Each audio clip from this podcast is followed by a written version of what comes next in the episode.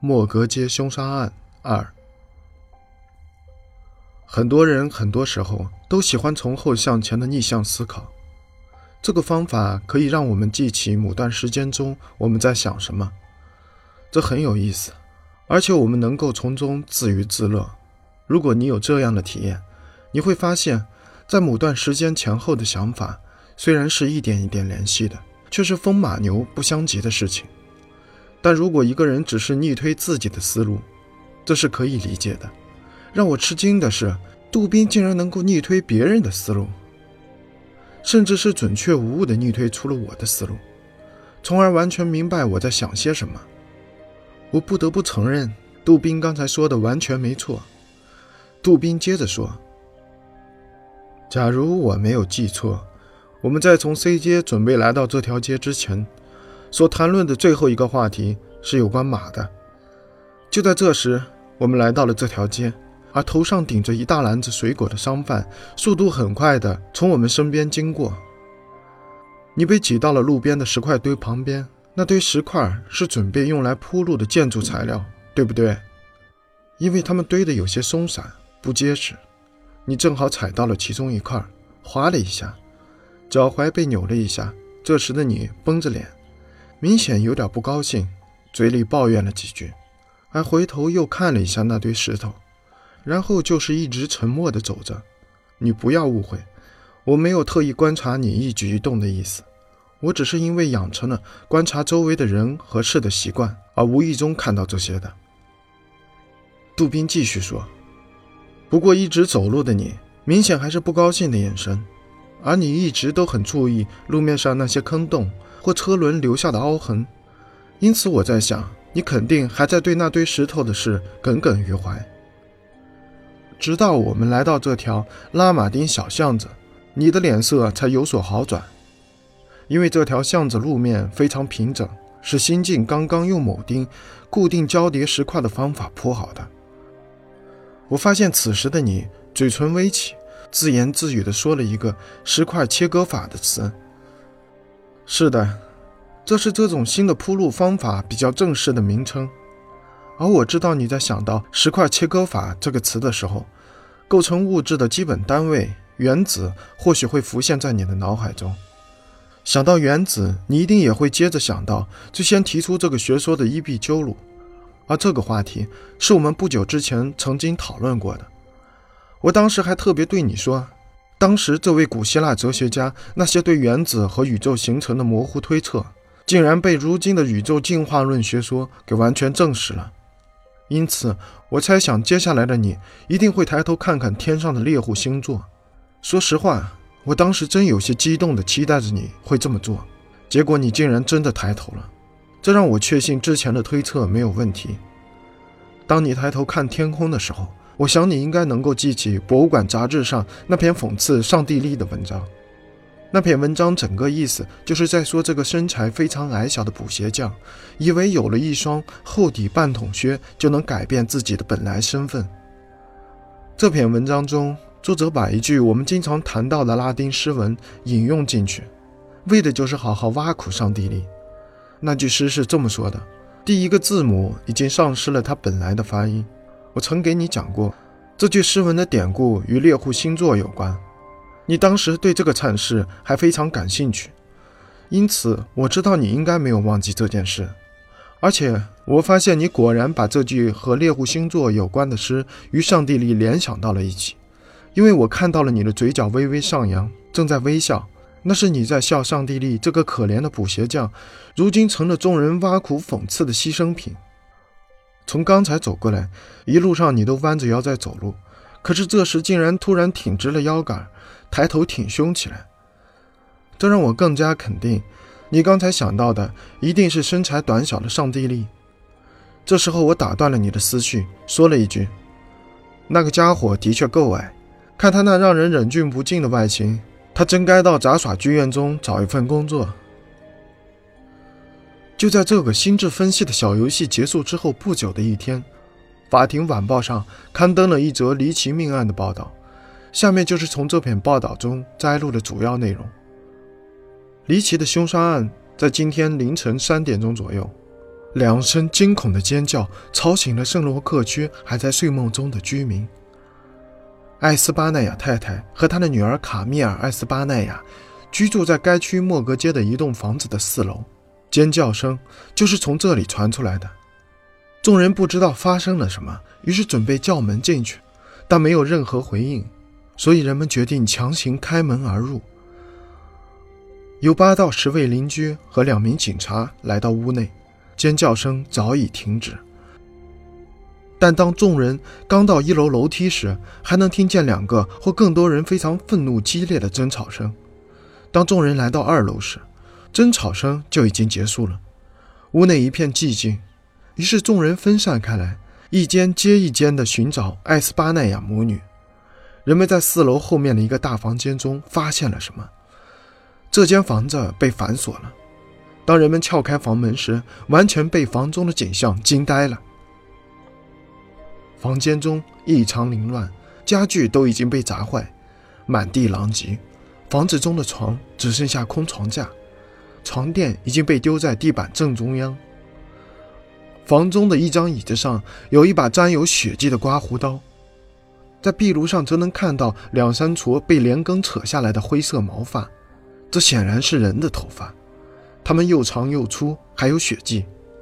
在地板上有四枚带有拿破仑头像的金币，一只黄色宝石的耳环，三只阿尔及尔的大银汤匙，三只小合金汤匙，还有两只里面约有四千枚法郎金币的袋子。一个所有抽屉被打开的衣柜就在墙角，显然里面的很多东西已被拿走，不过仍然有不少东西剩下了。床垫底下是一个小保险箱，铁制的。但已被打开了，打开的钥匙仍然留在了保险箱上，里面只剩下一些旧信件和不很重要的文件，除此之外，别的什么也没有。艾斯巴奈亚太太没在这个房间，不过壁炉中的炉灰明显要比正常的情况下更多，显然是从烟筒中脱落下来的旧炉灰。当人们检查烟筒时，发现了骇人的场景。艾斯巴奈亚小姐被倒塞在这条狭小的烟筒孔道里，她被塞得很深，以至于只能从她的头部将她的身体使劲拖出来。身体余温尚存，但验尸人员发现他有多处擦伤，这显然是被强行塞进烟筒和被从烟筒中用力拖出时导致的。他的脸上还有非常严重的多处抓伤，很深的淤伤和凹陷的指甲印留在了他的喉部。死者明显是被人掐死的。尽管人们仔细、全面地搜查了整个房间，但仍然没有发现艾斯巴奈亚太太。人们在屋外建筑物后面铺着石头的小庭院中发现了他的尸体，他的喉咙完全被割断。当人们准备抬起尸体时，才发现他的头颅竟然已经被从身体上分离了。老太太的头部和身体都有严重的割裂伤痕。其中身体上的割伤令人不忍目睹，整个身躯血肉模糊，几乎辨认不出人形。本报如今唯一能够确信的是，到目前为止，这桩令人胆颤的悬疑命案仍然没有任何线索。第二天，同一家报纸上又对这座命案进行了更加详细的报道。下面的字就是这一报道的内容：发生在莫格街的双尸谋杀案悲剧。莫格街这桩令人惊骇的谋杀案发生之后，警方已经调查了不少可能和这一案件相关的人士，不过并没有从中发现有价值的破案线索。以下是相关人员的所有重要证词：洗衣妇宝琳·迪布尔，她和艾斯巴奈亚母女已经认识三年了。这对母女的所有衣物都由她负责清洗。据她说，这对母女平日关系非常好。彼此之间说话柔和，母慈子孝。他们给她的洗衣费非常高，但他并不清楚这对母女的经济收入是什么。他猜想艾斯巴奈亚太太可能通过帮人算命来获得收入。证人听说艾斯巴奈亚夫人家境富裕，并证明自己从未在他们家看到过其他人，也肯定他们并没有什么佣人。除了四楼之外，在这间屋子的其他地方好像没有任何家具放置。烟商皮埃尔·莫罗，证人说，在最近差不多四年中，艾斯巴奈亚太太的很多烟草和鼻烟都是由他提供的。证人自己从小在这个区长大，且一直在这里居住。发现艾斯巴奈亚母女尸体的这栋房子，是这对母女生前就居住的。他们在此至少已经居住了六年时间了。这所房子原本属于艾斯巴奈亚太太，但之前一位珠宝商曾经从艾斯巴奈亚太太那里承租过。不过，这位珠宝商又把这栋楼另外的房间租给了其他不少人，这让艾斯巴奈亚太太对珠宝商做二房东非常不满。她不喜欢珠宝商把其他房间随便租出去的做法，因此决定自己搬来居住，并且拒绝租给其他人。证人因此觉得这位老太太其实很孩子气。在这六年时间里，证人大约见过艾斯巴奈亚小姐五六次，他们母女在这里很低调。过着类似隐居的生活。他听说艾斯巴奈亚太太有不少钱财，他还从邻居那里听说艾斯巴奈亚太太是个算命师。但对于这一点，他自己并不相信。他还曾见过一两次杂工到他家里，还有医生八至十次来到他的住所。其他不少人和邻居的证词与上述提供的情况几乎一致，他们接近并进入这所房子的机会很少。而且他们并不清楚艾斯巴奈亚母女还有没有其他亲戚，只知道房前的百叶窗开启的时候很少，屋后的百叶窗则从来没有开启过。不过四楼上屋后那个大房间的百叶窗却是一直开启着的。他们都认为这是一栋很好的房子，也不是特别旧。警察伊西多尔·米塞，证人证明。自己在案发当天大约凌晨三点钟被通知前往现场的。当他到达现场时，这栋房子的大门前已经有二三十人正在敲门准备进入，可是因为没有得到任何回应，最后只能用刺刀刺门强行进入。证人描述，这是一道由两扇门板组成的双扇门，平常从中间向两旁开启，门的上下都没有加栓，因此打开这扇门还算容易。屋中的尖叫声，直到打开门之后仍然有，但随即就停止了。这种尖叫声似乎是一个人，也可能是好几个人发出的，其声音拉得很长且很大，不是短促的叫声，声音听起来非常痛苦。当证人爬上一楼时，又听到了两个人愤怒争吵的声音，声音非常大，其中一人声音粗哑，不是女人的声音。不过从他说“该死，见鬼”。这几个词上听得出，这是一个法国人。另外一个声音非常尖锐，口音有些奇怪，应该是个外国人。证人并不能听懂他在说什么，不过认为这应该是西班牙语。但证人并不能肯定这一声音是男性还是女性发出的。证人的其他描述、四楼房间情况及尸体状态，已见本报昨日报道，并无不同。死者的邻居银器工匠亨利·迪瓦尔，证人是当晚一起进入房子中的一人，其证词基本与警察先生所描述的一致。打开大门进入屋内之后，他们很快便把大门关上，这样是为了不让屋外围观的人冲进来。但是证人并不认为屋中那个发出尖锐争吵声的人是法国人，他认为应该是意大利人。虽然证人不懂意大利语。可是他确信那种语调听起来是意大利文。证人同样不能确定发出这一声音的人是男是女。证人与被害人艾斯巴奈亚母女都认识，并且常常和他们谈话，因此他肯定这个尖锐的声音不是他们母女中任何一人发出的。餐厅老板欧登海默，证人是自愿作证的，但他不会说法语。警方的调查通过翻译完成。证人是荷兰人，原籍阿姆斯特丹。在案发之时，他正好从屋子处经过，并听到有人发出了尖叫。尖叫声有好几分钟，可能有十分钟之久。尖叫声很大也很长，听上去正在经历极大的痛苦。声音让人感到害怕。证人在当晚也进入到了房中，他的证词与其他人的说法大致一样。不过，证人认为屋内发出尖锐声音的那个人肯定是法国人，而且是男人。但证人没有听清楚对方说了什么。这个人说话声音很大很快，音调也不平均，显然带着恐惧和愤怒。他的声音与其说尖锐，不如说是刺耳。而另外一个粗哑声音说了两次“该死，见鬼”，说了一次“我的天哪”。